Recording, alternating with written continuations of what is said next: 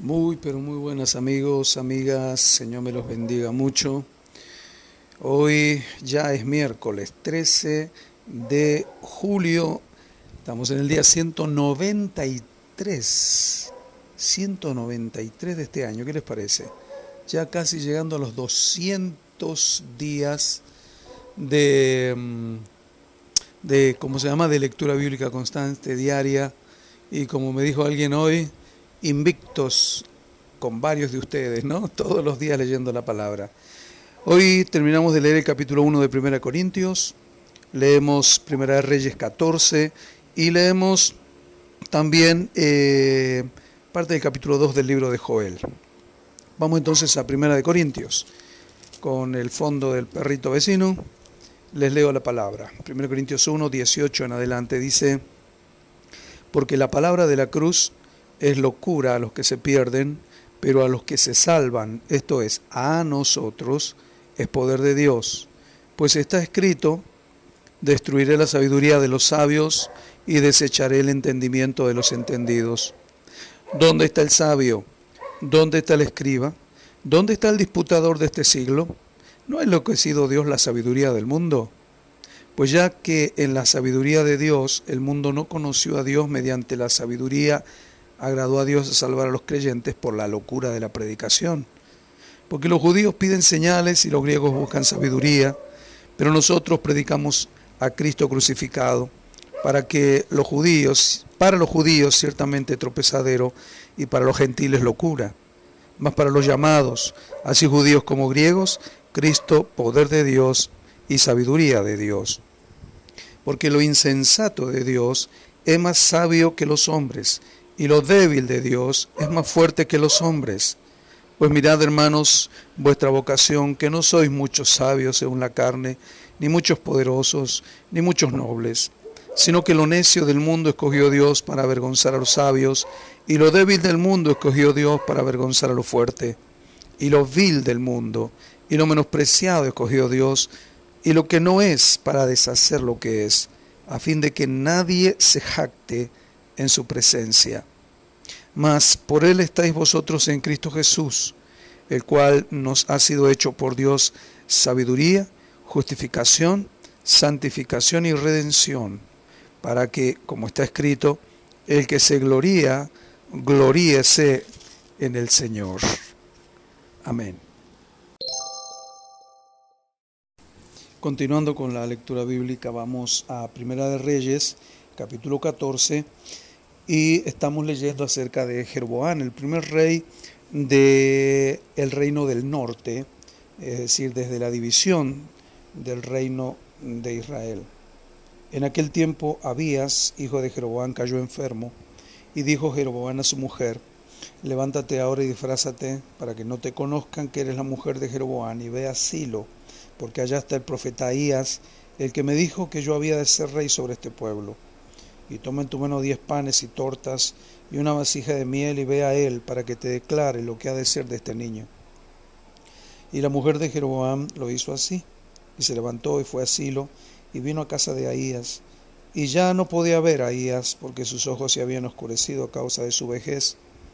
Mas Jehová había dicho a Ahías, he aquí que la mujer de Jeroboam vendrá a consultarte por su hijo que está enfermo. Así y así le responderás, pues cuando ella viniere, vendrá disfrazada. Cuando oías oyó el sonido de sus pies al entrar por la puerta, dijo, entra, mujer de Jeroboam. ¿Por qué te finges otra?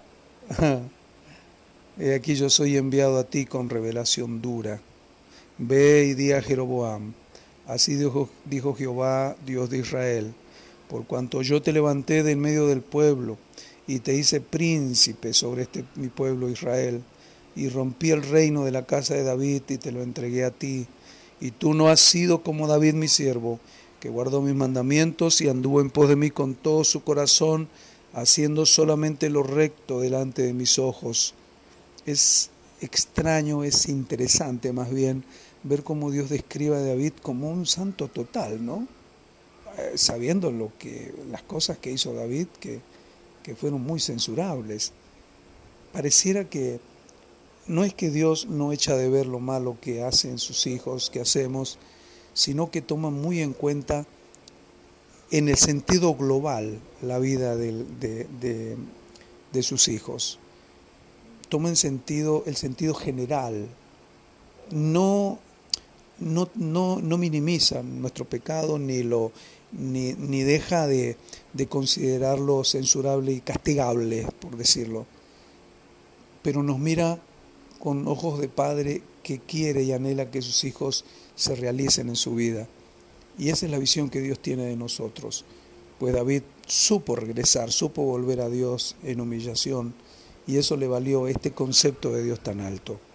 Sin embargo, eh, Jeroboam dice el versículo 9, sino que hiciste lo malo sobre todos los que han sido antes de ti, pues fuiste y te hiciste dioses ajenos e imágenes de fundición para enojarme y a mí me echaste tras tus espaldas.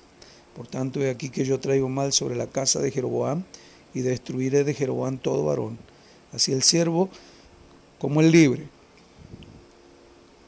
Y barreré la posteridad de la casa de Jeroboam, como se barre el estiércol, oh, hasta que sea acabada. El que muera de los de Jeroboam en la ciudad, lo comerán los perros, y el que muera en el campo, lo comerán las aves del cielo, porque Jehová lo ha dicho y tú levántate y vete a tu casa. Y al poner tu pie en la ciudad morirá el niño. Qué fuerte. Y todo Israel lo endechará y le enterrarán, porque de los de Jeroboam solo él será sepultado, por cuanto se ha hallado en él, por cuanto se ha hallado en él alguna cosa buena delante de Jehová tu Dios en la casa de Jeroboam. Y Jehová levantará para sí un rey sobre Israel, el cual destruirá la casa de Jeroboam en este día y lo hará ahora mismo. Jehová sacudirá a Israel al modo que la caña se agitará en las aguas, y él arrancará a Israel de esta buena tierra que había dado a sus padres, y los esparcirá más allá del Éufrates, por cuanto han hecho sus imágenes de acera, enojando a Jehová. Y él entregará a Israel por los pecados de Jeroboam, el cual pecó y ha hecho pecar a Israel. Entonces la mujer de Jeroboam se levantó y se marchó y vino a Tirsa, y entrando ella por el umbral de la casa, el niño murió. Y lo enterraron y lo endechó todo Israel conforme a la palabra de Jehová, la cual había hablado por su siervo el profeta Ahías. Los demás hechos de Jeroboam, las guerras que hizo y cómo reinó, todo está escrito en el libro de las historias de los reyes de Israel. El tiempo que reinó Jeroboam fue de 22 años, y habiendo dormido con sus padres, reinó en su lugar Nadab, su hijo. Roboán, hijo de Salomón, reinó en Judá de 41 años era Roboán cuando comenzó a reinar y 17 años reinó en Jerusalén, ciudad que Jehová eligió de todas las tribus de Israel para poner allí su nombre. El nombre de su madre fue Naama, amonita. Y Judá hizo lo malo ante los ojos de Jehová, y le enojaron más que todo lo que sus padres habían hecho en sus pecados que cometieron, porque ellos también se edificaron lugares altos, estatuas, e imágenes de acera, en todo collado alto y debajo de todo árbol frondoso. Hubo también sodomitas en la tierra, e hicieron conforme a todas las abominaciones de las naciones que Jehová había echado delante de los hijos de Israel.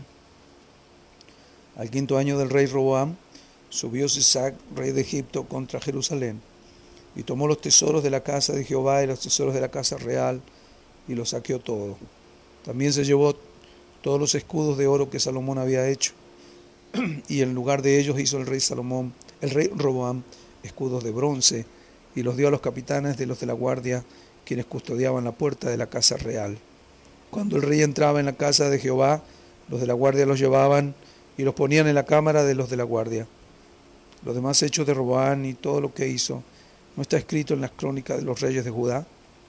Y hubo guerra entre Roboam y Jeroboam todos los días.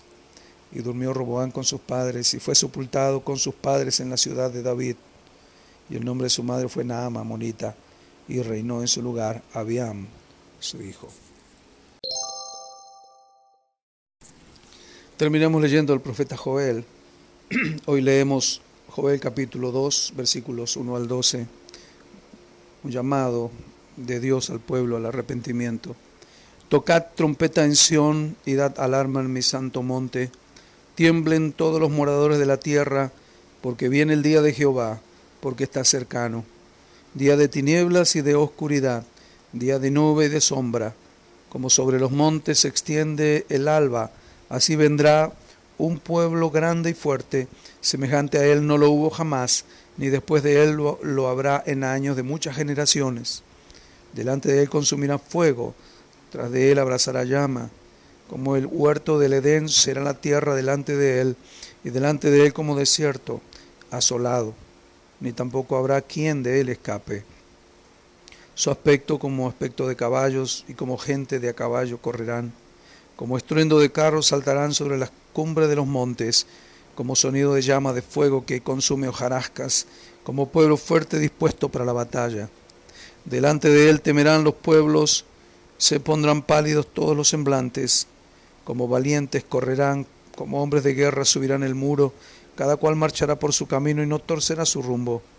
Ninguno estrechará a su compañero, cada uno irá por su carrera, y aun cayendo sobre la espada no se herirán. Irán por la ciudad, correrán por el muro, subirán por las casas, entrarán por las ventanas a manera de ladrones. Delante de él temblará la tierra, se estremecerán los cielos, el sol y la luna se oscurecerán y las estrellas retraerán su resplandor.